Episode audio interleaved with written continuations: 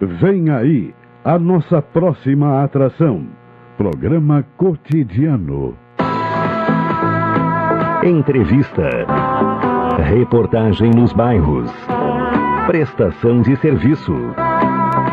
Previsão do tempo. Informações do trânsito. Notícias de Pelotas e da região. Programa Cotidiano. O seu dia a dia em pauta. Apresentação Caldenei Gomes.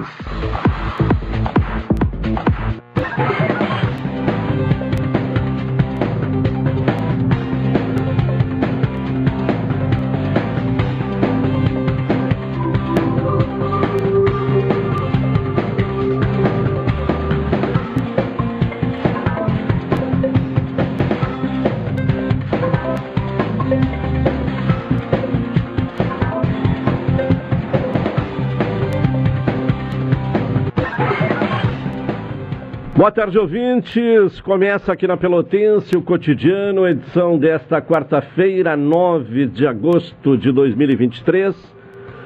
Céu nublado em Pelotas, tempo instável, com possibilidade de chuva, temperatura 16 graus e 4 décimos, 89% a umidade relativa do ar, sensação térmica 14 graus e 6 décimos. Temperatura baixa, umidade alta. A temperatura mínima registrada foi 13 graus e 3 décimos à meia-noite e a máxima 16 graus e 6 décimos às 9h56 uh, desta manhã de quarta-feira. Agora, no começo da tarde, 16 graus e 4 décimos, céu nublado. Daqui a pouco vamos falar mais sobre essa questão climática, até porque é o alerta aí, parece que vem bastante chuva aí nos próximos dias. Me acompanha na parte técnica o Homero Queiroga, o Tony Alves na central de gravações, direção executiva da Rádio Pelotense é de Luciana Marcos, direção geral de Paulo Luiz Goss. O ouvinte participa aqui do cotidiano, envie mensagem para o 984-311-620, o WhatsApp da Pelotense. Nos acompanha pelo 620 AM da emissora mais antiga no estado, a mais antiga em atividade no país, 98 anos. Também estamos nas plataformas digitais, o Instagram da Pelotense é o pelotense arroba, uh, uh, arroba pelotense 620 oficial. No site da emissora, né, é possível, uh, ali tem o, o, a condição de nos sintonizar, né, e nos acompanhar Uh, toda a programação da Pelotense é o www.radiopelotense.com.br. Pelos aplicativos Tunin e Radiosnet e o aplicativo próprio da Pelotense. Este programa também estará disponibilizado mais tarde na sua íntegra no Spotify e Facebook. Falamos em nome de Cicred, gente que coopera, cresce. Expresso Embaixador aproximando as pessoas de verdade. E Café 35 Off Store, na Avenida República do Líbano, 286, em Pelotas telefone 3028 3535. Vamos saber da previsão do tempo, né? Questão climática, vamos atualizar aí as informações, o boletim meteorológico do Centro de Pesquisas e Previsões Meteorológicas da Universidade Federal de Pelotas. Informações nesta quarta-feira com Henrique Repinaldo. Não, não temos condição, não temos condição. Temos condição de, de, de, reproduzir por aí? Vamos ver se temos condição aí de, de ouvir o, o, Henrique Repinaldo, porque por aqui estamos com um problema técnico. A, a, agora já temos condição? Então vamos ver, vamos ver, vamos voltar aqui para refazer o contato com o Henrique Repinaldo.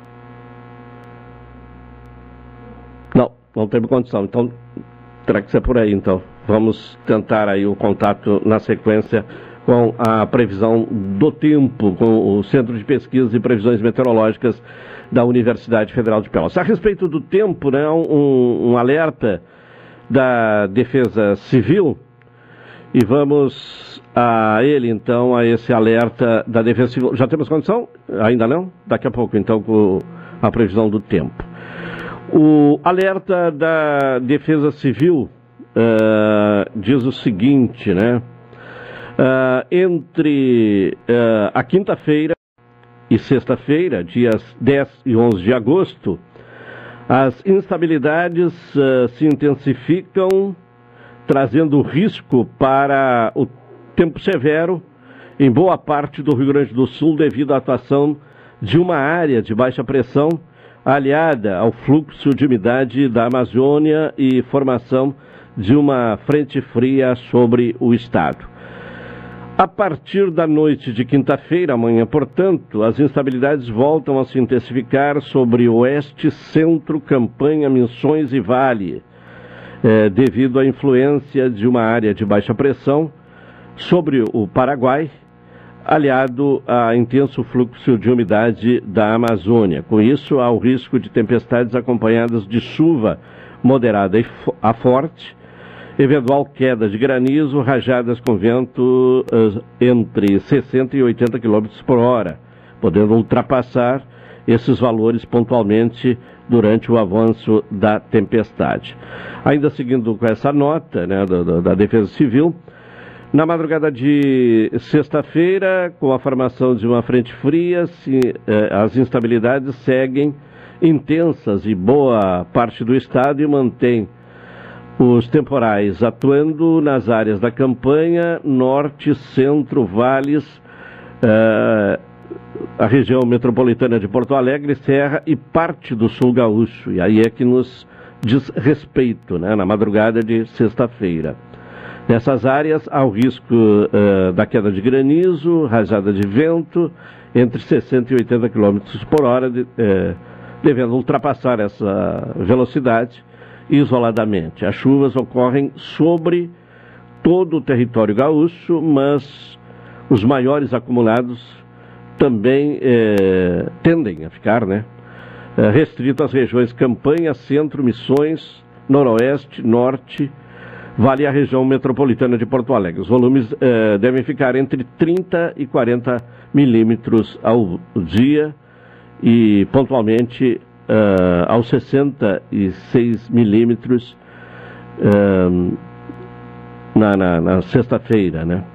Então, é, é isso, né? Aqui para a região sul não é, a, a, não é o, o, os locais mais, uh, de acordo com a previsão, sujeitos a serem atingidos, né? Pela, pelo vento, pela chuva intensa de quinta e sexta-feira. Mas parte aqui da região sul poderá ser alcançada por esta instabilidade severa nos próximos dias. Agora sim, temos condição de ouvir o Henrique Rebinaldo e a previsão do tempo. Alô, Henrique.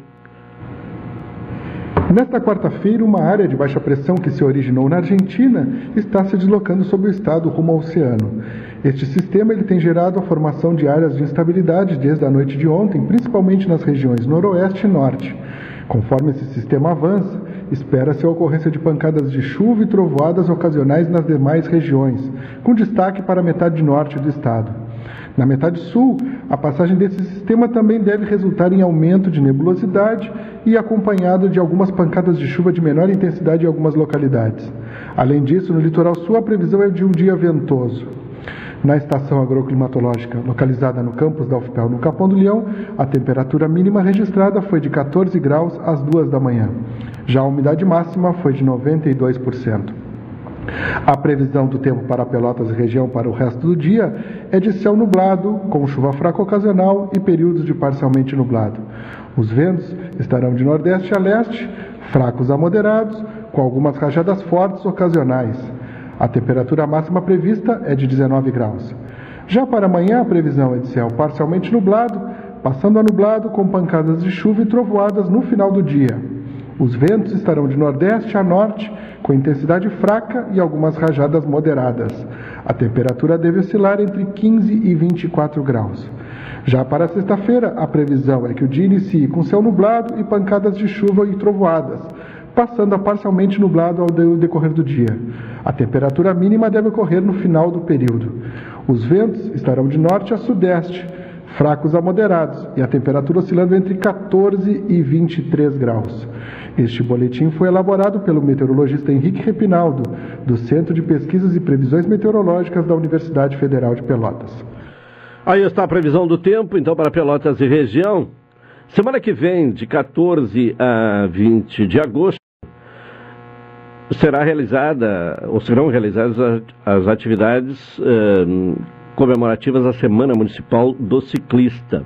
a Semana Municipal do Ciclista foi instituída pela Lei 6.492-2017, que inclui o período no calendário oficial do município. Para registrar a passagem dos seis anos dessa lei, a Prefeitura, por intermédio da Secretaria Municipal de Transporte e Trânsito, juntamente com algumas empresas que eh, comercializam, né, principalmente comercializam bicicletas, estarão, uh, e além de algumas entidades, como Pedal Domingueira, né, estarão uh, realizando uma programação que já começa na segunda-feira e que tem por objetivo incentivar as pessoas ao uso da bicicleta, né, tanto como meio de transporte não poluente e também eh, né, de contribuição à, à, à saúde, né, como um meio de atividade física. Então, começa na segunda-feira,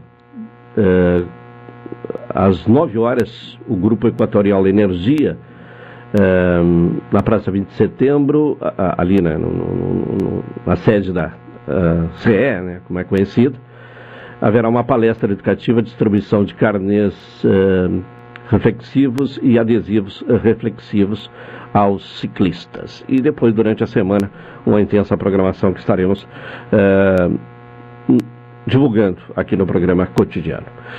Agora, 12 horas e 51 minutos, vamos ao intervalo e retornaremos na sequência.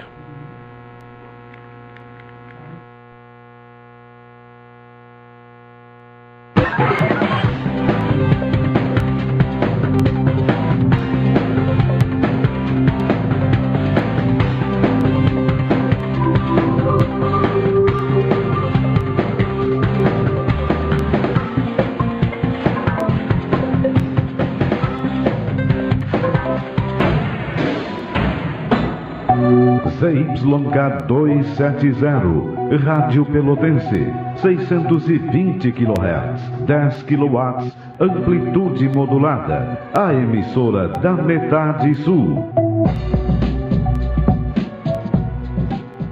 Café 35, em todo lugar, forte marcante o cheirinho no ar.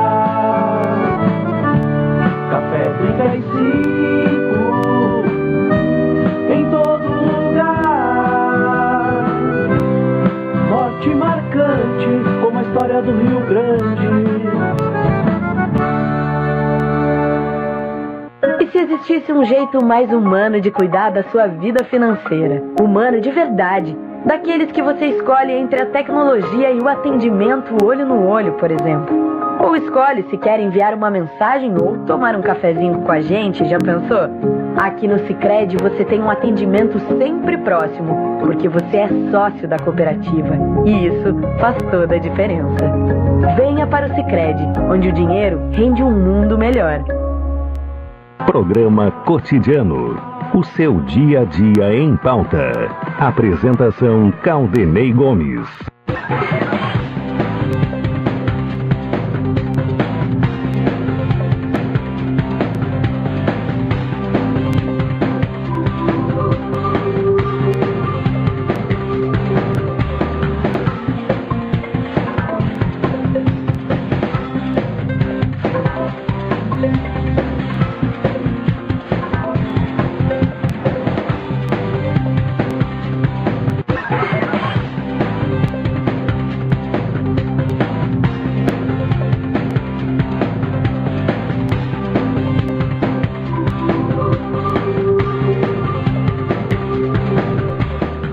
54 minutos, programa cotidiano, Cicred, gente que coopera, cresce, Expresso Embaixador aproximando as pessoas de verdade e Café 35 Off Store na Avenida República do Líbano, 286 em Pelotas, telefone 3028 3535.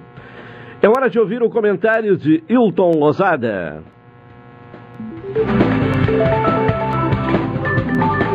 Cidadania e Sociedade uma abordagem dos principais assuntos do dia no comentário de Hilton Lousada. Ainda matando a saudade, né?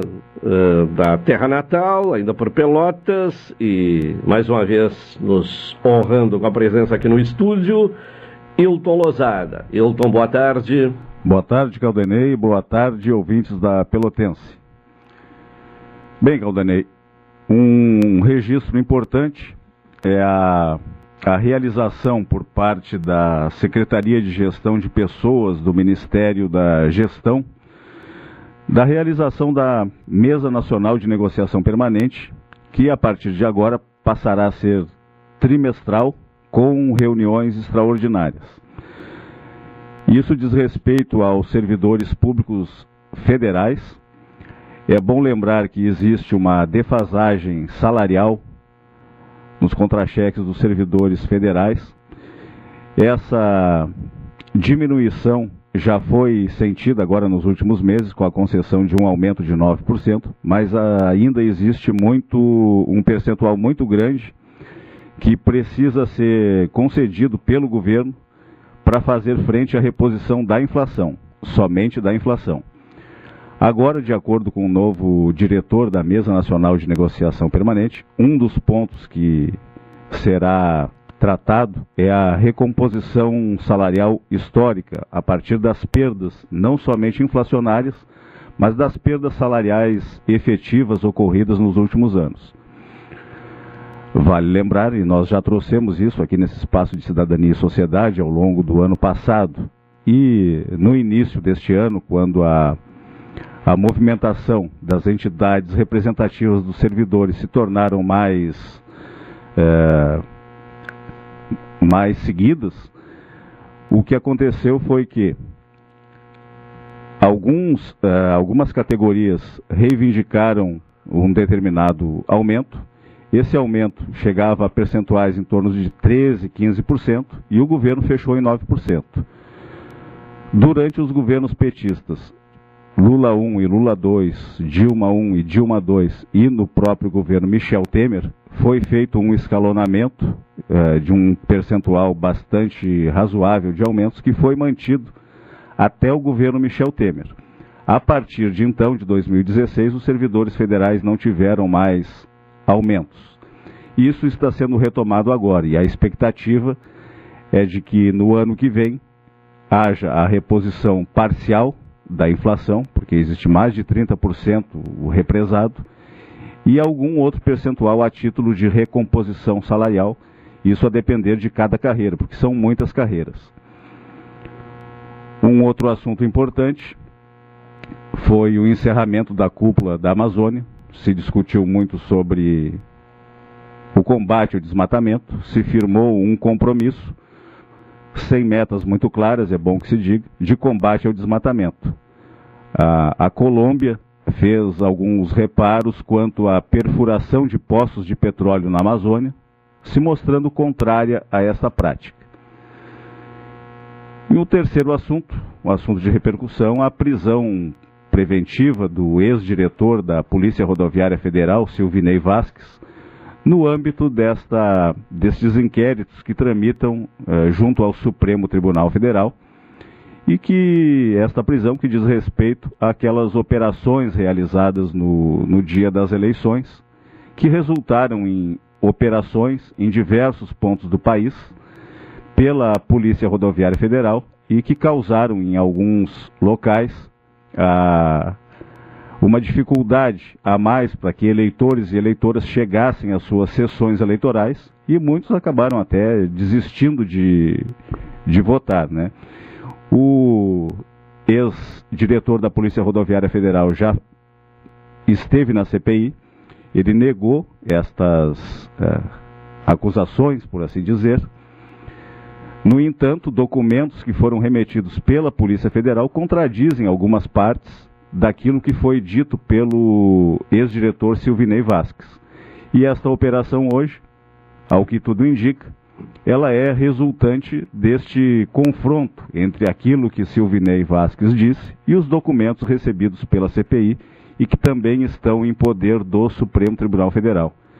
Vale lembrar, e nós conversamos aqui no dia da eleição, que os, o ex-diretor ele foi chamado ao STF, o, ao TSE, pelo ministro presidente do TSE, que também é ministro do STF, Alexandre de Moraes, naquela tarde para dar explicações. Inclusive o senador Otto Alencar, do PSD da Bahia, eh, fez comentários bastante duros naquele dia a respeito de, de bloqueios que existiam no estado dele. Então, é isso. Para além disso, ouvintes da Rádio Pelotense, o que mais haveria para ser dito? Haveria para ser dito que estas operações, mandados de busca e apreensão, prisão preventiva, daqui para frente, se tornarão é, parte do nosso dia a dia. Há muita questão é, sobre a qual não se tem informações e acredito que muita coisa poderia esclarecer, ser esclarecida através da prestação de uma informação qualificada, mas como nós tivemos nos últimos tempos uma dificuldade do governo anterior em se relacionar com a imprensa, muita coisa vai repercutir daqui para frente. Por hoje ficamos por aqui, Caldanei. Tá certo, Hilton Lozada, com seu comentário de, eh, no Espaço Cidadania e Sociedade, aqui no programa cotidiano. Uma hora, um minuto, vamos ao intervalo, retornaremos na sequência.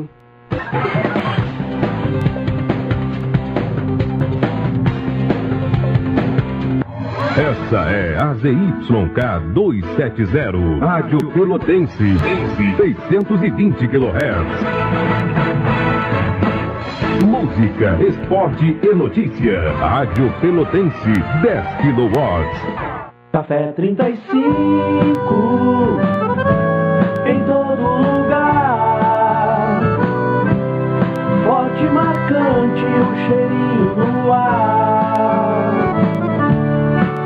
35 em todo lugar. Forte, marcante, como a história do Rio Grande.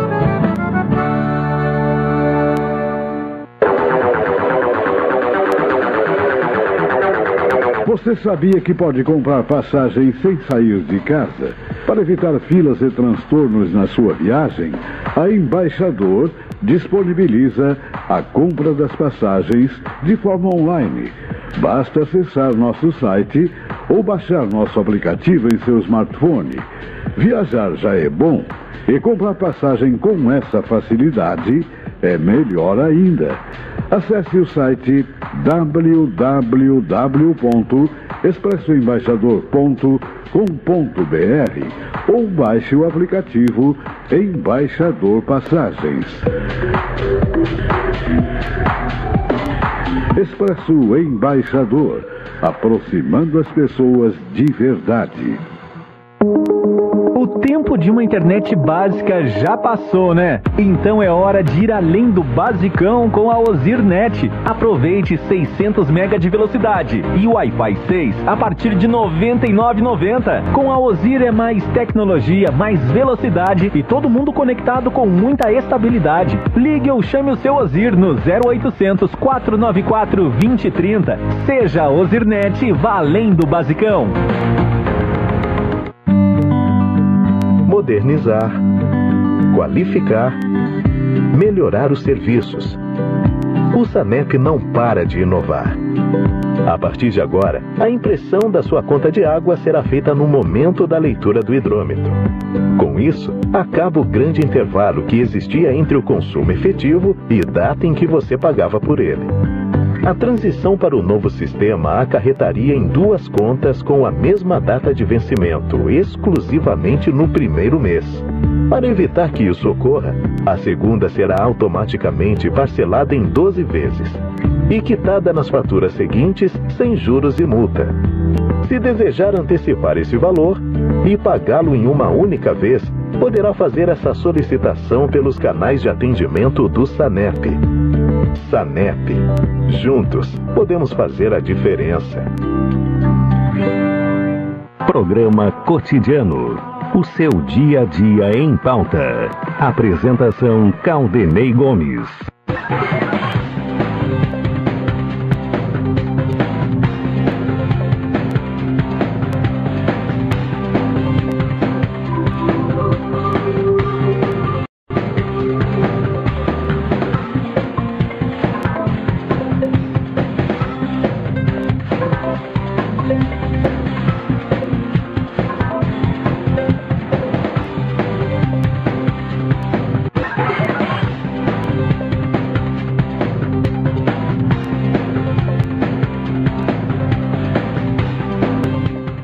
Volta, de volta com o programa cotidiano aqui na Pelotense, uma hora cinco minutos, temperatura, conferindo a temperatura, 16 graus e 4 décimos, 89% a umidade relativa do ar, a sensação térmica em 16 graus e 6 décimos. Sicredi, gente que coopera cresce, expresso embaixador aproximando as pessoas de verdade e Café 35 Off Store, na Avenida República do Lima, 286, em Pelotas, telefone 30 28 35 35.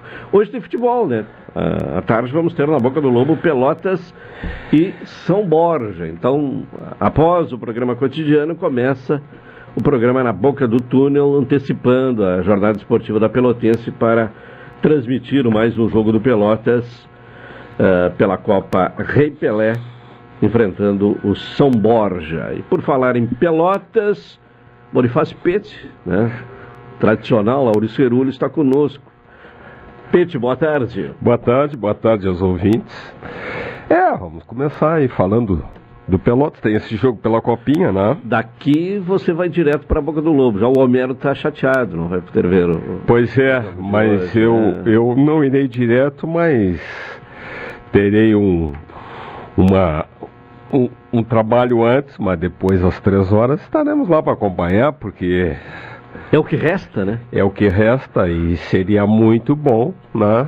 Se Pelotas uh, vencer essa copinha, né? Pelo menos é, é, é, é um, seria uma conquista ou será uma conquista muito importante. O Pelotas já foi campeão outras vezes da copinha, então tem um prêmio excelente, né? Porque a vaga na Copa do Brasil Exatamente. não é só estar numa competição nacional, Sim. mas é a garantia de grana, né? Exatamente. Mesmo que seja uma rápida passagem só na primeira fase, mas aí dá o quê? Uns 600 mil, né? É, 600, 700 é. mil, e o importante é jogar e, e, e, e, e o que a gente espera é isso, né? Esse jogo, depois o calendário nos, nos o calendário nos coloca depois de uma uma viagem a São Borja lá, que é quase do outro lado do mundo. Eu, eu lembrava, né, com o, o, conversando com o Homero antes do programa, algumas equipes boas do São Borja, né, lá nos anos eh, 80, 70, 80, né, décadas de 70 e 80. Era difícil jogar em São Borja, né? Primeiro pela distância, uma questão geográfica, né? Geográfica. É, e... assustava todo mundo, né?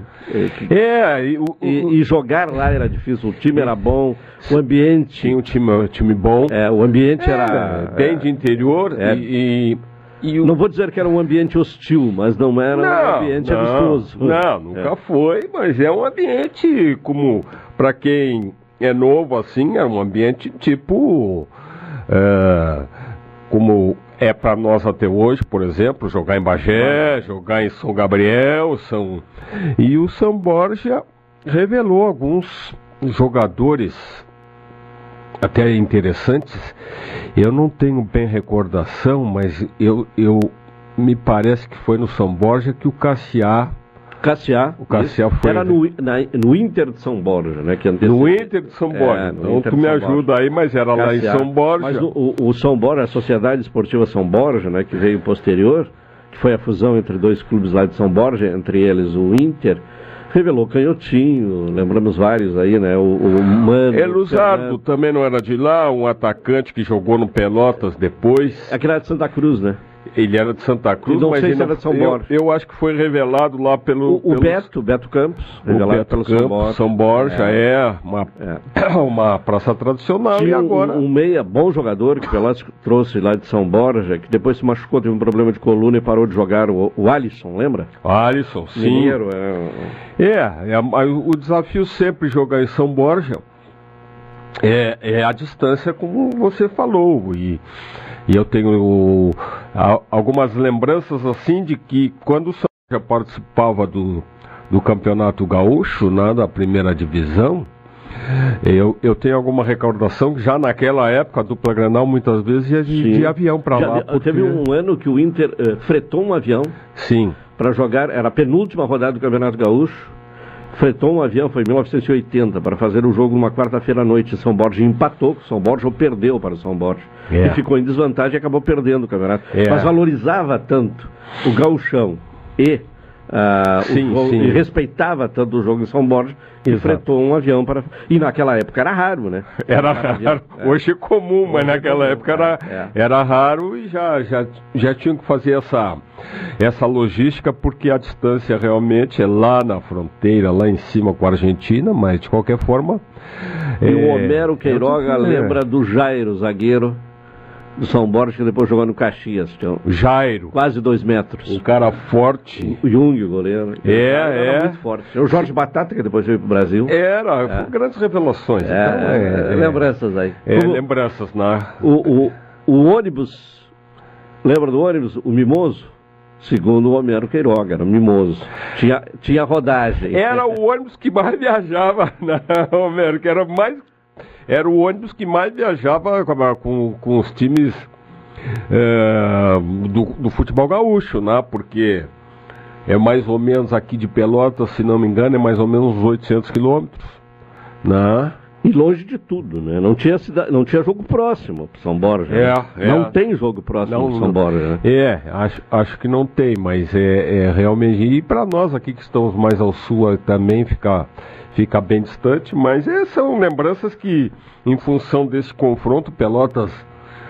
ah, ah, o, o Rubens Silva deve ter as estatísticas, quando é que foi o último confronto do Pelotas com o São Borja, né, mas deve fazer Ah, faz tempo. muito tempo. É. Não, muito tempo, mas já, já, já tivemos confrontos históricos lá. Eu Entre tenho lembranças de São Borja bem marcantes, porque quando eu estava começando no rádio, ninguém queria ir a São Borja. Então, quem, era, quem estava iniciando é que era escalado, né? É, aí, aí tu te apresentou para ir a São Borja lá, É, na, Nem normalmente. precisava se apresentar, já era naturalmente escalado. É, fui normalmente muitas fazia vezes. uma viagem assim de ônibus noturna, né? É, é, é, ou, ou saía de manhã aqui e chegava no final da Ah, tarde. chegava lá no final da tarde, É, exatamente isso aí. É, São Borja sempre Não, foi velho, temível é, por isso. São histórias do, É. do futebol gaúcho. Bom, ahn, Bonifácio Pete, estamos na semana, inclusive tínhamos aí uma pauta com o presidente do Cindy Lojas, o Renzo Antonioli, mas ele está em deslocamento e, e o sinal de telefonia não é dos melhores e por isso a, a pauta vai ter que ficar para um outro momento. Mas falaríamos aí sobre o Dia dos Pais. Mais uma data importante, né, que serve para aquecer o comércio, né? Exatamente. O Dia dos Pais é, é, é a segunda ou- a terceira data comemorativa mais importante, né? Nós já falamos anteriormente que a data comemorativa, em- eu falo mais importante em termos de, de, de questões comerciais, né? É, a data mais importante, tirando o Natal, lá as festividades do final do ano, em primeiro lugar, em termos de faturamento do comércio, é o Dia das Mães. Né? Em segundo lugar, o Dia dos Pais. E, e depois rivaliza com outras datas, mas, por exemplo, outra data importante para o comércio e os serviços, por exemplo, é o Dia dos Namorados, né? que nós também já passamos. Mas o Dia dos Pais é uma data importante, economicamente falando, né? e obviamente que no, no, nos outros aspectos, eh, no aspecto familiar, essas coisas todas, é, uma, é também uma data extremamente valiosa. Mas com relação ao comércio, ela é uma data importante, né? porque é uma oportunidade, às vezes, de uma lembrança. Né? Hoje, vamos, vamos, vamos falar assim, comercialmente, eh, se comparado a um passado mais distante, a gente tinha essas datas todas com uma questão de dar presentes, né? Hoje a gente dá ah, lembranças e, e nessas datas ah, comemorativas, como essa que vem domingo próximo, também é muito importante é, é, por, pela venda de determinados tipos de produto. Né? Eu ontem fui numa, numa, numa loja de, de carnes, É, já dizendo acho- que está vendendo é, é, bastante já em função. né? É, é um pouco diferente, né? porque para as mães, geralmente, o, a- o presente ele é mais voltado para a mãe, né? Ah, algo que ela vai usar. E, e no Dia dos Pais é mais comemorativo mesmo, não? fica mais É, questão do, Caldenei, do- mas do evento assim, da reunião familiar, vamos- né? É. E, os valores eles, eles estão sempre mudando, né? Eu, eu, eu como tenho mais idade, lá quando eu era mais novo, né? A gente tinha um hábito em relação às mães que era uma coisa hoje a gente reconhece que era uma coisa assim terrível, né? Mas, por exemplo, quantas vezes a gente dava no Dia das Mães para a mãe uma panela, um acessório de cozinha? Dizer, era um, um acessório, era um algo para dar trabalho para ela. É, porque normalmente ela estava vinculada à cozinha, É. etc e tal, né? E aí a gente acabava dando alguma coisa, vamos dizer, ut- utensílios domésticos como se fosse um presente pessoal. Graças a E Deus. era para toda a família, né? E era para toda a família, mas era Ia servir para toda a família. E então, mas isso mudou, graças a Deus, né? É, o presente para as mães são também são lembranças ou presentes pessoais, né? Se for um fogão novo, uma geladeira nova, não nessas datas nós deveremos comprar. E os pais, ah, normalmente, né, como eu estava dizendo, fui numa loja de, de carnes e, e já tinha o comentário que essa semana, essa semana já está o, o movimento é, é, é bastante atípico já, né, né? Sobretudo com carnes, bebidas, cervejas ou apetrechos para para churrasco, por exemplo, né? Tem muitos pais que assam churrasco, outros cozinham. Além, é lógico, dos, dos produtos pessoais, né? que isso é um outro mercado, Caldanei, que, que eh, nos últimos anos alterou muito, alterou bastante também, não? São ah, os produtos não só de higiene pessoal, mas de cuidado pessoal. Né? Se a gente olhar no passado mais distante, né, ah, o homem jamais usaria um creme, um creme para as mãos, um creme para o rosto, um, um protetor solar, por exemplo, com mais qualidade. Né? Isso é, é, é bastante comum. Então, se amplia esse leque né, de lembranças ou presentes para os pais, porque também né, nessa, nessa linha de, de beleza, essas coisas todas, né, é, faz parte hoje do, do, do dia a dia ah, né, do, do pai. E então fica aí a, a facilidade e também uma dica de lembrança né, para um pai. Embora, ah, por exemplo, também muito tradicional a questão das roupas, de um calçado, de uma meia, de uma, de uma cueca, de alguma coisa assim, né, tudo para quem pode dar e, e, e, e eu sempre digo meus filhos, cada um fica, fica livre de, de fazer, se, se, se comprou, comprou, se não comprou, né? Outra coisa que, que também já é bem comum no mercado hoje, é os pais, no caso dessa data, né? Da gente receber flores, né? Que isso era uma coisa no passado vinculada a, não, a flor se dá para mulher, mas eh, eu te digo assim, Caldenei, eu particularmente tenho um apreço muito grande por, por, por uh, flores, né? Gosto muito, por exemplo, das orquídeas, né? Então, quando eu sou presenteado, por exemplo, uma orquídea, eu gosto muito. Então, é uma data, como eu disse, assim, é muito uh, especial e, e oportunidade de movimentação do, do, do comércio. Tá bem, é é uma pauta que nós vamos voltar, vamos tentar ouvir o presidente do, do Cindy Lojas, o Renzo Antonioli, né, no- nos programas seguintes aí, até para ver qual é a expectativa do comércio em relação à, à data comemorativa dos Dias dos Pais, até porque tem umas, algumas outras questões, uma delas eu, eu desenrola, né, que há, por enquanto, a negociação com quem está em, em dívida com os estabelecimentos bancários, mas parece que alguns estabelecimentos, não sei se aqui em Pelotas, mas em alguns locais já ocorre isso, né?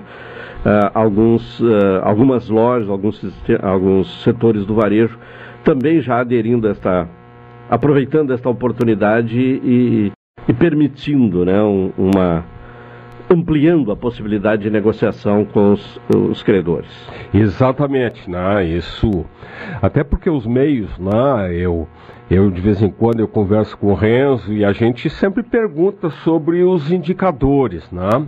Hoje em dia, Caldenei, esses indicadores sobre vendas, ele, ele, é, ele é bem mais complexo e até eu diria assim, ele é praticamente impossível de mesmo as entidades de classe uh, terem essas informações precisas, né?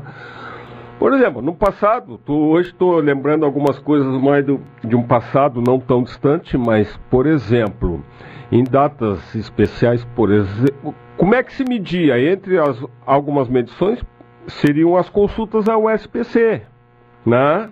Olha, tivemos o ano passado, o ano anterior, tantas consultas. Esse, e, agora era, não tem era mais. um termômetro, né? É, era um termômetro. É. Não temos mais esse termômetro, né? Até porque as dívidas, os pagamentos através dos meios é, tecnológicos, né? De, de, dos cartões de crédito, do Pix, eh, dos cartões virtuais, eh, dos bancos virtuais, isso isso foge ao controle da, das entidades, né? Hoje, a, a inadimplência ela está muito mais, inclusive, no cartão de crédito, né? É, o é. cartão de crédito é um instrumento que tem um, um, um alto índice de inadimplência, né? A, e, uh, o governo federal tem facilitado, né? Já vem realizando uma parte do, do de um programa que nós já comentamos aqui anteriormente, né, da, da possibilidade de renegociação de dívidas. E, e também agora estão por lançar um outro. Uh, estão por estão, estão querendo implementar um outro projeto que uh, vai permitir, por exemplo, que o, o, alguém que vai tirar um empréstimo ou, ou até um, um, devedor, por exemplo, que possa recair sobre o imóvel dois penhores, vamos dizer assim, dois, o, o, o imóvel pode ser dado em garantia de é, em, em, mais de uma instituição, né? o que isso pode facilitar a, a, até a própria a, vamos dizer assim, organização financeira familiar e também das empresas. Né? Mas aumenta o risco também se não puder cumprir com esse contrato, né? É, o risco, o, o risco sempre o risco sempre existe na né, do Enem, mas é, é, que também tinha um tinha um instrumento de, avalia, de, de, de avaliação de crédito anteriormente que ainda tem está um pouco em vigor, mas é uma figura que está desaparecendo, né? já não era fácil. Mas hoje em dia, né, para qualquer pessoa, empresa nem se fala, né? para ter um avalista, né? para poder ter um avalista, isso sempre foi complicado mas cada vez mais. Complicado para ter a, a, o avalista e complicado para ser avalista, né? Sem dúvida é, nenhuma, é. sem dúvida nenhuma. Então a gente costuma dizer assim, né? às vezes esses pedidos são muito comuns, às vezes, dentro da família, né? Sim. Então. E, e, e, e nessas relações, como é de amizade ou familiar, fica é. difícil dizer não. É, é, mas eu diria o seguinte, Caldenei, que em questões oh, familiares e, de amizade, é, é muito complicado quando envolve o dinheiro. Tá? Quer dizer, é, é aquela velha história: amigos, amigos, negócios da paz. É uma recomendação que a gente dá, porque quando dá um problema desse, de, dessa forma, assim, com relação a uma amizade, um problema financeiro, no mínimo, uma das coisas nós iremos perder, tá? Ou perderemos o amigo e também perderemos o dinheiro, né? Mas Pode é, perder as duas coisas. As duas coisas. É, né? porque não recebe, aí faz a cobrança e, e cria um, uma situação constrangedora que pode é, sem com a amizade também. Então, realmente, assim, a, a, questão do modo de vida, eu diria assim, misturar a amizade com a parte financeira vai dar problema. Na parte familiar, a gente sabe que também dá problema, tá? Então, eu me lembro de uma passagem de um amigo, já faz muitos anos atrás, que uma ocasião ele me disse assim, olha, ele, ele, ele, ele praticou isso aí. Ele deixou de pagar, naquela época ele foi para o SPC Ele diz assim, eu agora estou no SPC, mas eu estou muito descansado, sabe por quê? Porque os pedidos para ser avalista, eu não posso ser, eu estou, né, eu estou no SPC, já uma fizeram uma anotação de uma dívida, Ló, e era uma dívida até forte, pequena, né? até pequena, então assim, não, vou deixar lá, quando as pessoas vêm me pedir para ser avalista, eu digo, olha, eu não posso porque eu tô, eu naquela época, né, eu estava no serviço de proteção, ele estava no serviço de proteção ao crédito. Então, ele diz assim, eu, eu agora estou mais tranquilo, mas isso é muito complicado, né? E hoje se estende muito essas coisas, Caldenei, nos tempos, vamos chamar assim, nos tempos atuais, nos tempos modernos, isso é muito problema que dá em relação ao crédito com os consignados dos aposentados, sobretudo. Né? A gente sabe que isso tem uma grande quantidade de, de problemas, até já viraram questões judiciais né? por, por algum, algum parente, alguma coisa, o filho, irmãos, enfim, de pedir para tirar um empréstimo consignado e depois não, não conseguir repor isso aí. Né? Ah, Então, isso é extremamente complicado. Essas questões financeiras, elas Tem sempre muito são... idoso aí aposentado Sim. com a renda diminuta. é- é muito porque com- é, um- é- é muito há uma, complicado. há a pressão de dois lados, a pressão do familiar para que seja Exatamente. feito o empréstimo e há uma facilitação e até uma pressão das financeiras para que o Exatamente. empréstimo seja feito, porque é um empréstimo que alguém vai pagar, né? Não tem como não pagar, porque não pagar. é consignado, é descontado na folha da aposentadoria ali, né? no valor da aposentadoria já vem descontado.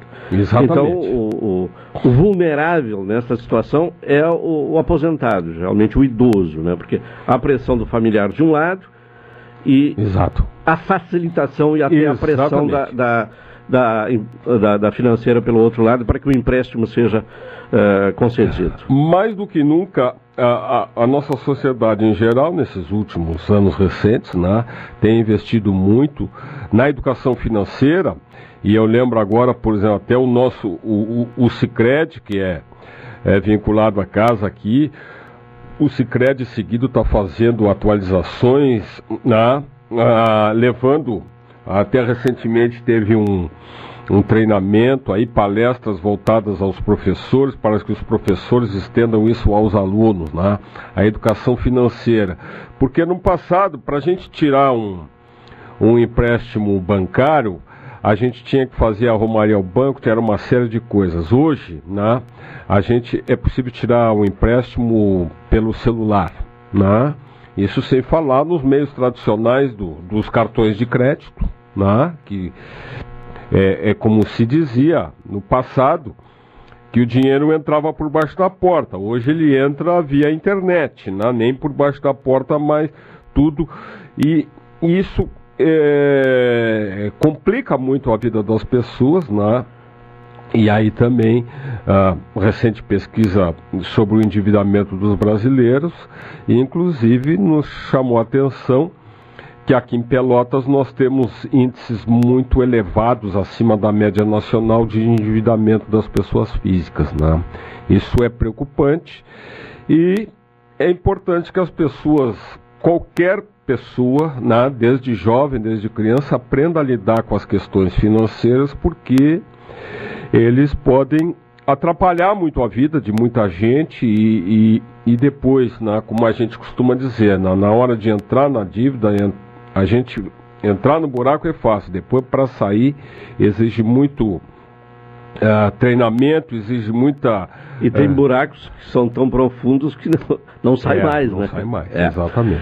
Bom, antes do intervalo, apenas uma ah, informação passada aqui pelo Homero Queiroga, né, que o, a respeito que falávamos antes de Pelotas e São Borja, né, e até o Pete citou que o Rubens teria aí a estatística. É, Ah, a última vez foi, não faz tanto tempo assim, é 2019, né? 2019 na Copa Verardi, aqui em Na Pelotas, no dia 27 de outubro. Pelotas fez 4 a 1 É, E então, depois lá em tá. São Borja, São Borja 2 a 1 no dia 31 de outubro de 2019. É, então faz pouco tempo. É, né? eu nem não, lembrava, Não, não tinha, pouco eu tempo. também não tinha lembrança, mas tá bom, é por isso que é importante as, as estatísticas, os números, né? Porque senão a gente fica chutando aqui. Então, ah, é o nosso tradicional adversário hoje é, é, 2019 teve, teve aqui em Pelotas, cinco anos atrás. 1h29, vamos ao intervalo, retornaremos na sequência.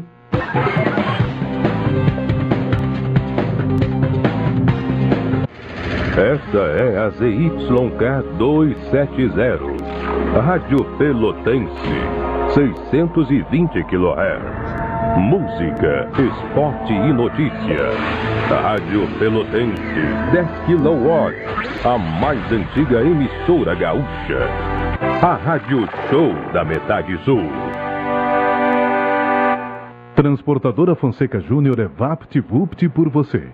Ligue 053 3278 7007 e transporte suas encomendas com praticidade, rapidez e segurança. Promoção Invista e Ganhe Sicredi Interestados. Invista em poupança ou aplicações e concorra a prêmios de 5 e 100 mil reais. E você ainda pode raspar e ganhar brindes da marca Sicredi. Acesse cicred.com.br barra promoção barra Invista e Ganhe. Área do participante. Dê o aceite e receba as raspinhas eletrônicas. Para saber mais, fale com seu gerente na agência ou no WhatsApp. Invista no Sicredi, onde seu dinheiro rende um mundo melhor.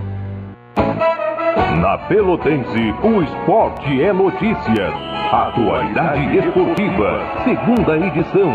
Fique por dentro de tudo o que acontece no esporte, na cidade, no estado, no Brasil e no mundo. Atualidade Esportiva, segunda edição. De segunda a sexta, aqui na Pelotense, a Rádio Show da Metade Sul. Café 35 em todo lugar. Forte marcante o cheirinho no ar. Café 35 em todo lugar. Forte marcante como a história do Rio Grande. Com vocês, o hit desse inverno.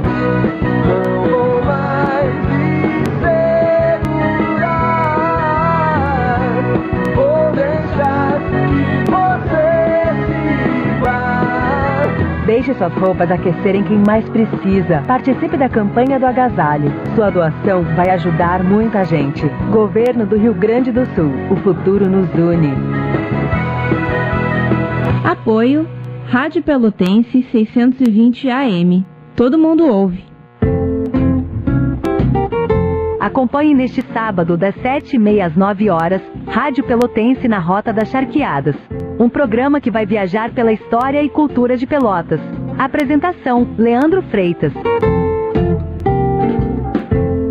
Rádio Pelotense na Rota das Charqueadas.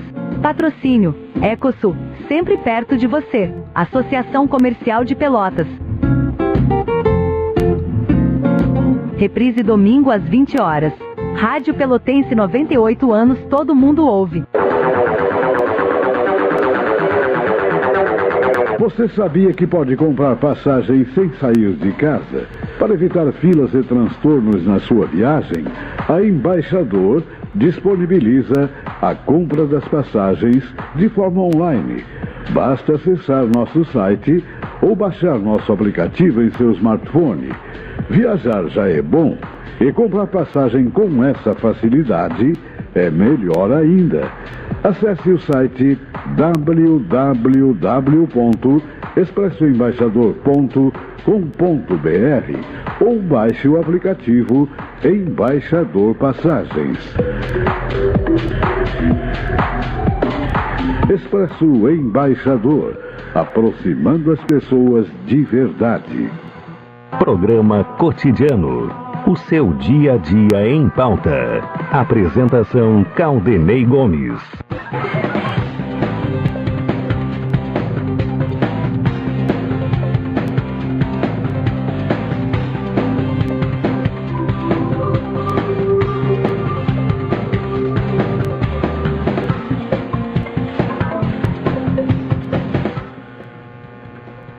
De volta, de volta com o programa cotidiano, uma hora 34 minutos.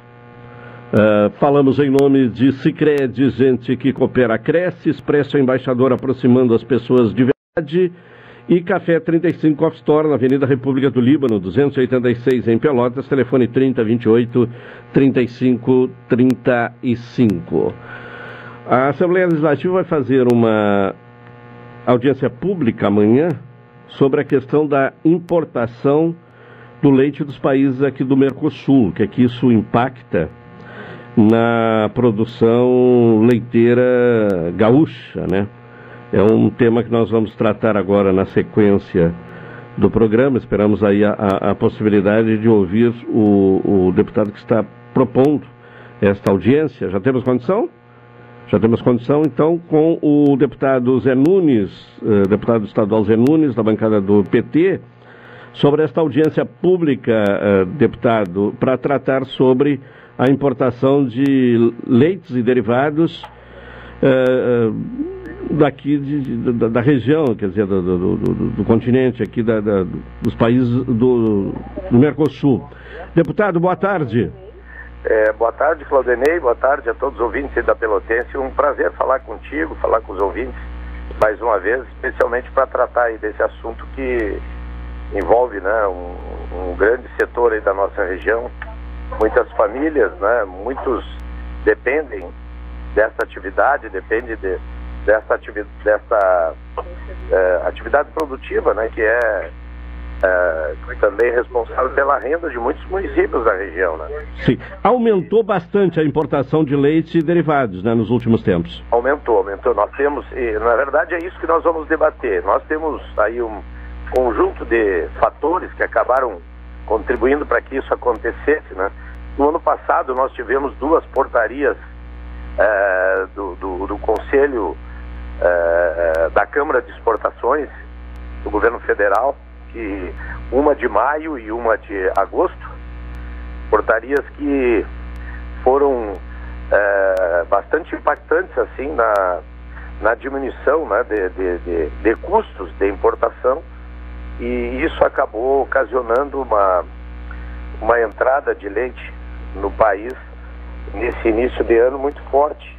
Também a, a questão da, da moeda da moeda argentina, na queda do valor da moeda argentina, a melhora da performance da moeda nacional, tudo isso acabou afetando essas duas portarias, que é a 388 de agosto de 2022 é, do, do, da Camex e a 353, a 388 nós conseguimos fazer a sustação dela mas a 353 ainda está vigorando.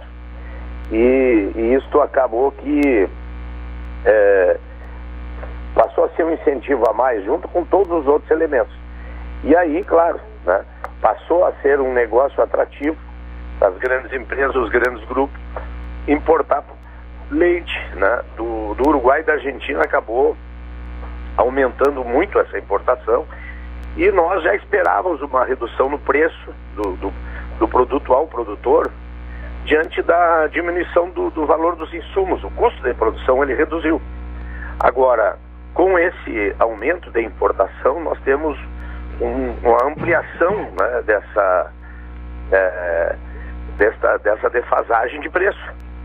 E isso é, isso é perigoso, né, porque enfraquece o setor, pode gerar aí uma, uma situação complicada para quem está no mundo da produção. Então nós vamos discutir e discutir outras questões, né?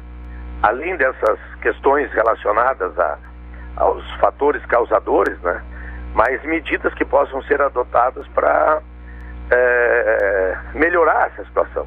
Entre elas, o governo federal já anunciou a aquisição é, de leite do, do, do brasileiro, né? Para para adquirir das cooperativas, das empresas, dos agricultores para fazer a essa distribuição desse produto regular o mercado. Agora não adianta nós, o governo, ficar comprando se o, as importações continuam desenfreadas. Então nós vamos precisar também é, algumas medidas que possam diminuir essa força da importação. Tem algumas questões técnicas também, por exemplo, como a hidratação do leite em pó. Está se importando muito leite em pó. E o leite em pó, pela legislação brasileira, é proibido de ser reidratado. E a gente sabe que isso está acontecendo, está sendo reidratado. E, e, precisamos ver isso. Outra questão é a possibilidade de triangulação de leite na Argentina e no Uruguai. né, leite que chega no Brasil que nem é produzido por eles. Isso é uma outra questão. A equiparação também no sistema de subsídio. A Argentina tem alguns subsídios aos produtores que nós não temos aqui no Brasil. Então, um conjunto de questões que a gente precisa estudar. Né? O governo federal, a gente já teve duas reuniões, três reuniões. É, o setor já conversou, nós temos tratado. A decisão da compra de leite e da revogação de uma das portarias que foram emitidas lá em maio de 2022 já, é, já foram importantes, mas nós precisamos mais medidas. Então a ideia é fazer uma discussão ampla com todo o setor, né, com setores de governo, setor de produção, os produtores, para que a gente possa elencar um conjunto de medidas possíveis para amenizar o efeito né, desse processo de importação que pode gerar uma crise maior, né? E isso nos preocupa bastante. Bom, já há um aumento de eh, superior a 200% né, no número de, eh, de, de, importação em relação a, a janeiro e, a, e, abril do é, ano passado. Tem meses, que, tem meses que chegou a ser três vezes mais. Né? Sim. Uh, agora, uh, qual, quais os impactos que já são observados uh, na produção gaúcha? É, o que a gente observa é o seguinte, né? nós temos uma, uma inundação de derivados do leite, né? É, a gente vê muitas vezes que produtos que tinham mercado garantido já não é mesmo. Por exemplo, o soro de leite. Nós temos ali em São Lourenço a fábrica de, de queijos da Copar, da marca Pomerano, da nossa cooperativa. Eles já estão com dificuldade de encontrar mercado para o soro concentrado de leite. Problema, né? E é um produto nobre, né? Então há essa invasão, tem, tem é, muito leite entrando. Na verdade, o que está sendo importado hoje é mais ou menos como se tivéssemos um Rio Grande do Sul, que é a terceira bacia leiteira do país, produzindo a mais todos os dias. É isso que esse é o volume da importação que está acontecendo e isso, de fato, causa estranheza porque a gente conhece os números de produção da Argentina e do Uruguai e, portanto, é um número bastante significativo. E isso acaba que os preços estão caindo na ponta, né, no produtor. É, a gente sabia que uma, alguma queda ia ter porque os insumos eles baixaram bastante nesse período agora, desse primeiro semestre, mas no entanto a, o aumento da importação acaba criando um agravante a mais aí em toda a situação.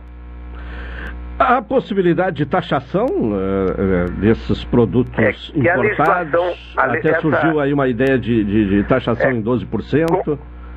Sim, é, o, o setor tem pedido, né?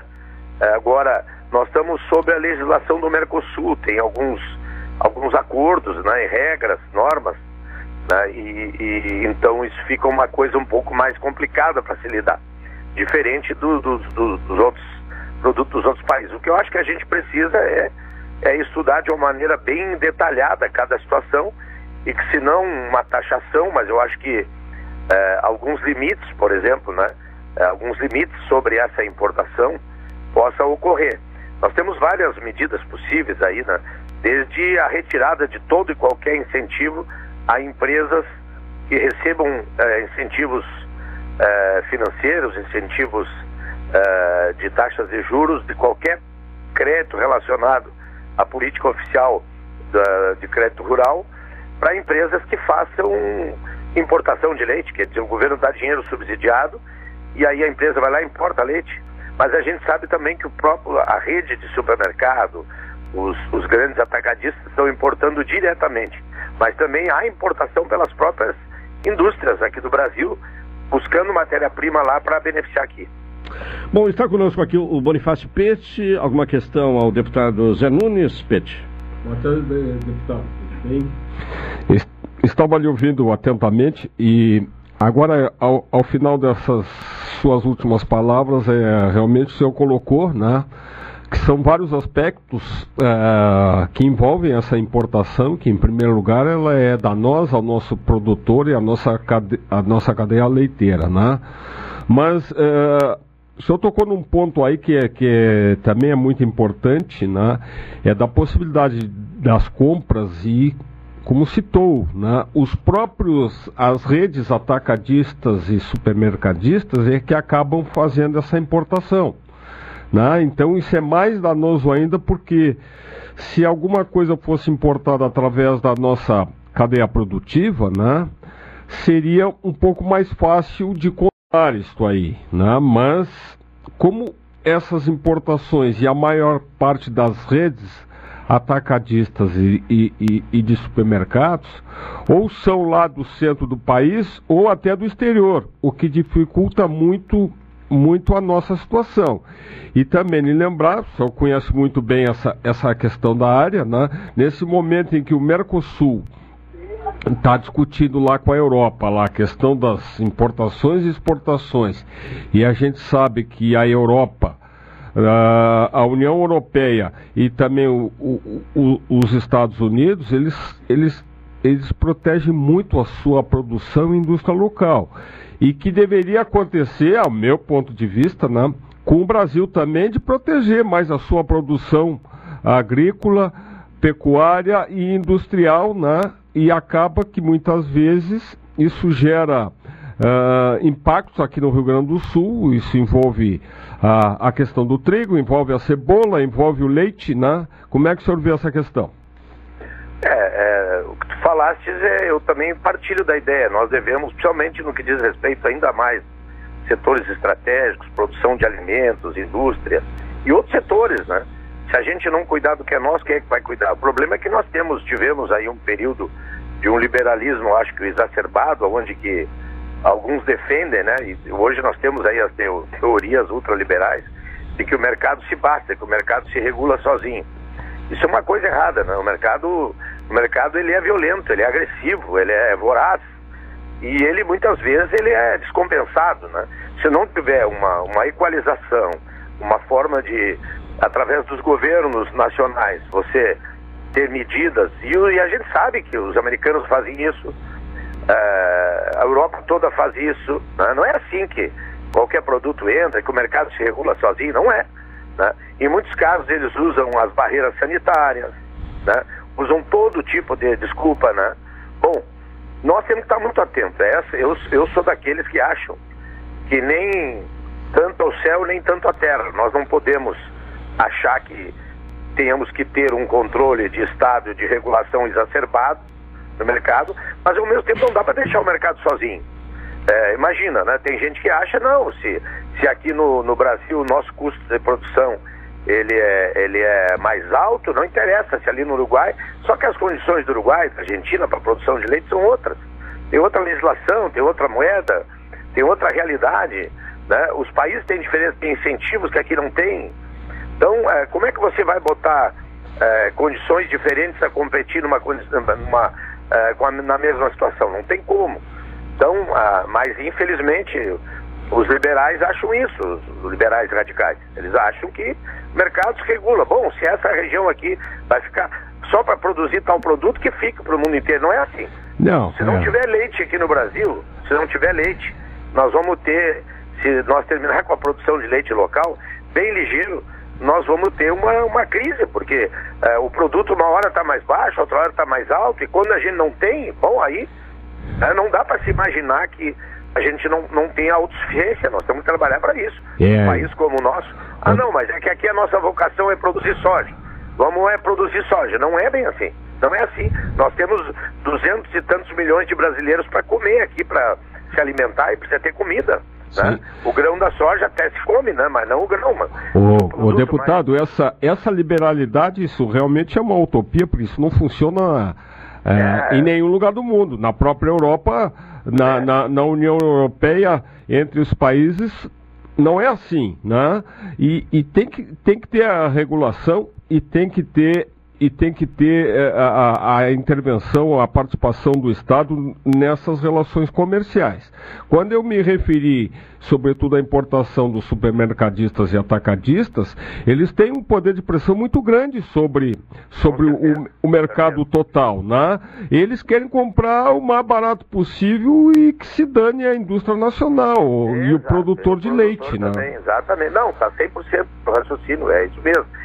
E na verdade, no ano passado, nós precisamos revogar a outra, a outra portaria do CAMEX, sabe? Porque, na verdade, no ano passado chegou a ter uma dificuldade de abastecimento de leite. Então eles criaram essas duas medidas, só que elas acabaram se tornando nocivas agora, né?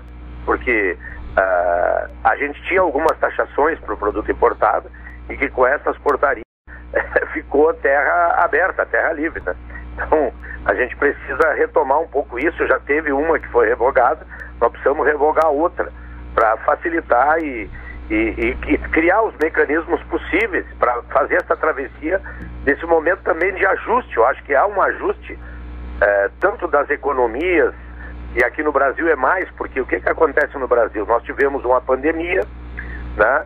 É, nós tivemos toda uma consequência, nós tivemos uma desorganização da economia, o dólar foi para lá, lá em cima, nossa moeda perdeu muito valor, né? e agora a economia ela tende a ir para um ponto de equilíbrio, porque o governo que entrou tem uma outra visão, né? entende de uma outra forma, tem uma condução diferente da economia, e eu estou acreditando que nós vamos encontrar um ponto de equilíbrio, só que no caminhar aí da, da, da carroça, as melancias vão ter que se ajeitar. E aí precisa ter esses acentos. Né?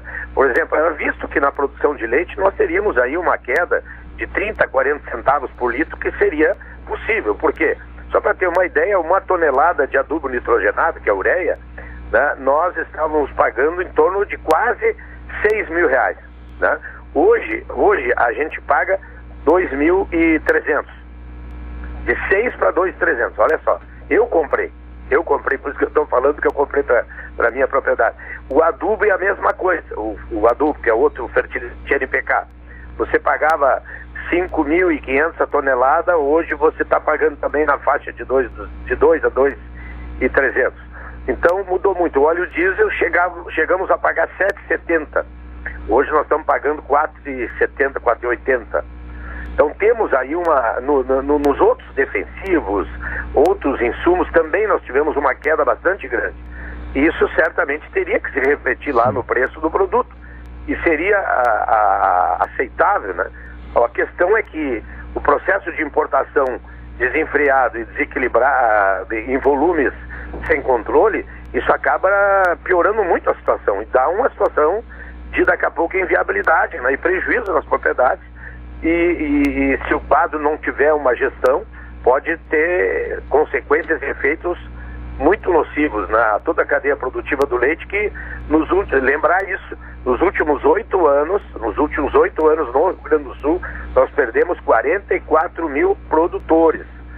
Né? Perdemos 52% da massa de produtores e perdemos produção. O Rio Grande do Sul produzia mais de 12 milhões de litros de leite por dia. Hoje produz em torno de 11 uns quebrados e perdemos a bacia leiteira do Rio Grande do Sul perdeu a segunda posição de bacia eh, na, na federação nós perdemos para o Paraná que nos ultrapassou né? então nós tivemos aí uma por falta de uma política por medidas equivocadas a extinção do IGL, a, a, o fundo leite que não aplica, o Prodeleite que foi praticamente extinto, quer dizer, nós tínhamos uma política de Estado para o incentivo à produção leiteira, a indução do consumo do leite, enfim, toda uma política, se terminou tudo nos últimos oito anos. E aí Sim. tivemos aí essa, essa baixa, essa diminuição no número de produtores e na produção do Estado. Se vier mais uma crise, se vier mais um processo de expansão de importação, nós podemos ter aí a inviabilidade de muito mais gente, né? A gente não quer isso. Tá bem. Deputado Zé Nunes, muito obrigado e uma boa tarde. Muito obrigado, um abraço, satisfação falar com vocês. O pessoal está convidado a acompanhar a nossa audiência pública aqui amanhã, tanto presencialmente aqui na Assembleia, como pelas redes aí e pela página do YouTube da Assembleia, também nossa página do mandato no Facebook, Zé Nunes, deputado estadual. O pessoal pode acompanhar aí o, o resultado desse debate aqui. Tá bem, muito obrigado. Um abraço, boa tarde. É, deputado Zé Nunes, deputado estadual, é, falando aqui no programa cotidiano. Uma hora e 53 minutos. Bom, uh, Pete, sobre essas transformações que vamos observando, há uma novidade, né? As farmácias poderão realizar exames clínicos. Aliás, já estão né, uh, liberados para realizar uma série de exames clínicos. Quer dizer, se estabelece uma concorrência com os laboratórios. É, é, Caldenei. E isso está incluído nesse momento que a gente está vivendo, o mundo inteiro, né? E eu até busquei assim um, um termo que está sendo muito usado atualmente, né? Se chama disrupção, tá?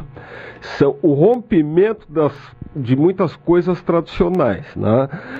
É, a gente tem falado, um, um, dos instrumentos para isso aí é a inteligência artificial, mas não é só não é só a, a IA, como a gente chama, né? A evolução das, das novas tecnologias, tá? Então aquilo que vinha sendo feito de uma forma tradicional acaba alterado. Por exemplo, nós tivemos no passado uma disrupção, né? E os mais experientes como eu vão se lembrar, né?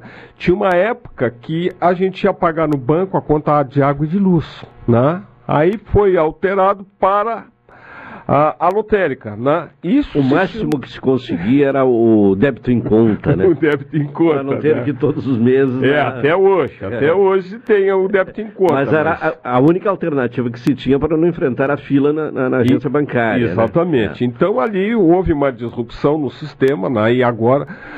O que pode, eu digo assim, eu não gosto de usar muito o termo assustar, ou, e, e, muito menos a palavra medo, mas o que envolve nesse momento, Caldenei, a todos nós e ao mundo inteiro, é a velocidade com que a, está acontecendo uh, todos esses movimentos. Então, a, a, autorização para as farmácias fazerem é, o, alguns exames, né, isso se deve ao avanço da tecnologia, tá? isso se deve também Vamos falar de, de, certa forma assim, a quebra de, de, de, desses, desse oligopólio, por exemplo, ah, o exame de saúde eu só posso fazer em laboratório. Não, eu agora poderei né, fazer o que nós, os cidadãos, os consumidores, enfim, em geral, o que a gente tem que acompanhar é saber se aquela, se aquela instituição ela está devidamente credenciada para fazer isso aí, né?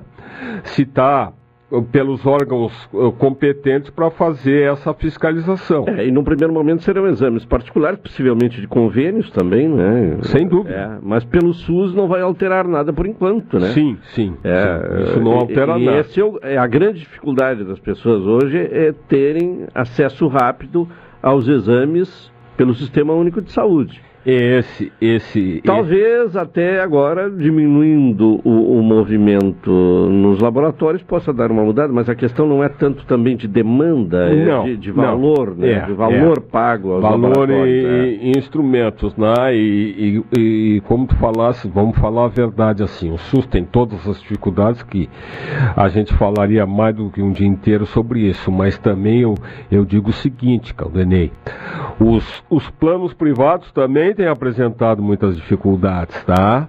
Para quem é, para quem tem participa de algum plano privado, eu digo assim, nos últimos tempos as dificuldades só aumentam. É, já foi o tempo em que ter um plano privado era um privilégio, já uma foi. garantia de um estabelecimento um, rápido e eficiente em termos não, de saúde. É, hoje, é. hoje, hoje nós não temos mais isto, né?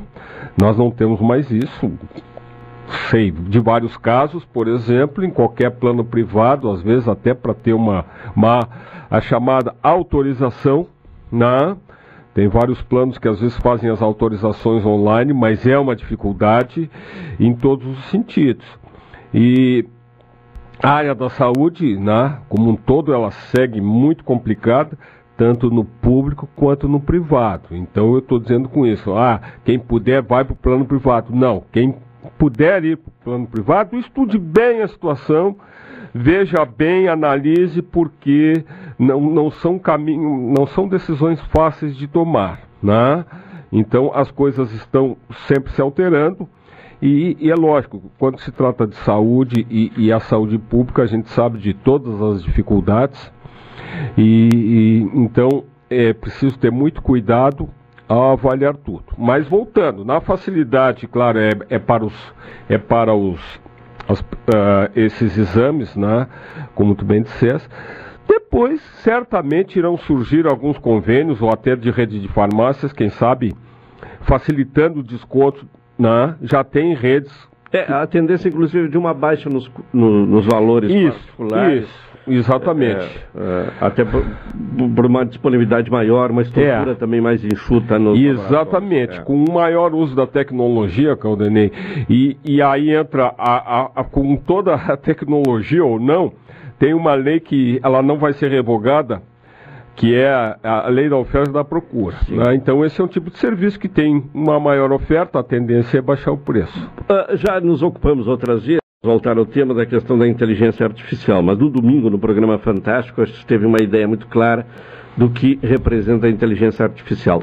A, a restituição né, de, de conteúdo do, dos primeiros programas Fantástico, programas que foram perdidos por conta de um incêndio na Rede Globo Uhum. e que a inteligência artificial permitiu a reconstituição né, desses programas. É, Caldenei, eu tenho, eu até- é, fora do ar eu tinha te dito, eu, semana passada eu fiz um curso de inteligência artificial, né, voltado para para os negócios, para, é, para as atividades profissionais. Eu, eu, eu, eu, eu, eu sou muito motivado para essas coisas de tecnologia, tá? É, a gente não pode decretar essas coisas como inimigo porque não adianta. A gente tem que se adaptar, tem que se manter atualizado, é, porque isso entra na nossa vida, a gente querendo ou não. Não, não, não adianta decretarmos isso como um, inimigo, porque é, aí, como se diz no popular, né? Aí fica excluído mesmo. Aí, ou fica excluído ou vai doer mais na gente, né? Então aceita que dói menos. Então vamos. É, é uma coisa fantástica, né? Mas ainda. Assustadoramente fantástica. Assustadoramente fantástica, tá? Mas é a- ainda depende muito eh, do ser humano para aquelas decisões e para a interpretação das informações que a gente tem através da inteligência artificial, né? Rapidamente assim, já foi citado em público, ah, assim, é, um advogado que encaminhou para o STF, se não me engano, uma, um, um, um processo lá feito pela inteligência artificial. tá? O que, que aconteceu? Foi detecta- detectado ali vários erros. Eu não sei, né? não se sabe se o advogado fez isso com essa intenção ou se ele não leu o que, tava, o que, é, o que foi oferecido para incluir no, no, no processo. Tá? Então, depende hoje, tem um outro advogado que eu falei, por exemplo, que busca determinados tipos, ou qualquer pessoa comum, Caldeira, tu pode ir lá pegar a inteligência artificial e pedir vários tipos de contrato de aluguel. Tu tem o teu imóvel lá que tu quer alugar e tu quer fazer um contrato né, entre o locador e o locatário. Tá? Mas eu posso pedir, eu tenho ali uma série de. Mas qual é, o, qual é o contrato que vai servir mais? Então, no caso dos advogados, por exemplo, ele tem o conhecimento para olhar os vários tipos de processos oferecidos, tá? Mas eh, baseado no conhecimento dele. Por exemplo, palestras de determinados assuntos, seja na forma de PowerPoint, né?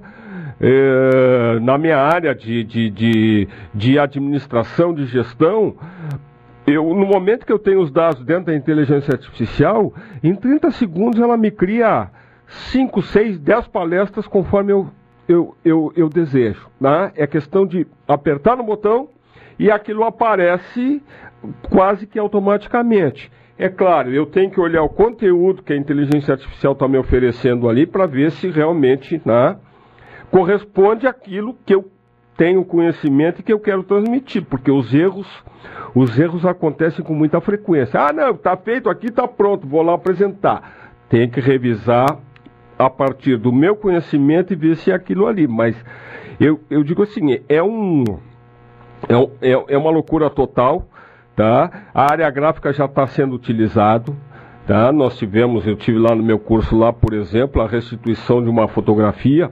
Não, não é a restituição, o termo não é esse, mas a, a pessoa lá botou uma foto 3x4 e pediu para a inteligência artificial, ela, ela fez, ela desenhou o corpo inteiro da pessoa a partir da, da parte que aparecia na foto. Claro que não é ali o corpo que a inteligência artificial apresentou nessa imagem não é exatamente verdadeiro, mas ele a partir dali, aí tu faz. Pode botar o Caldenei numa foto 3x4 lá, mais forte, mais fraco, mais, mais Cabeludo. longo, cabeludo, tudo é possível Aí fazer. gostei. Tudo é possível fazer. Tá bem. Final do programa, Pete. Obrigado. Até a próxima quarta. Obrigado, um abraço, boa semana a todos. Final do programa, voltaremos amanhã às 12 horas e 30 minutos. Vem aí na sequência o Na Boca do Túnel, apresentação de Rubens Silva. E logo a seguir a jornada esportiva para transmitir o jogo Pelotas e São Borja na Boca do Lobo. Boa tarde a todos, até amanhã.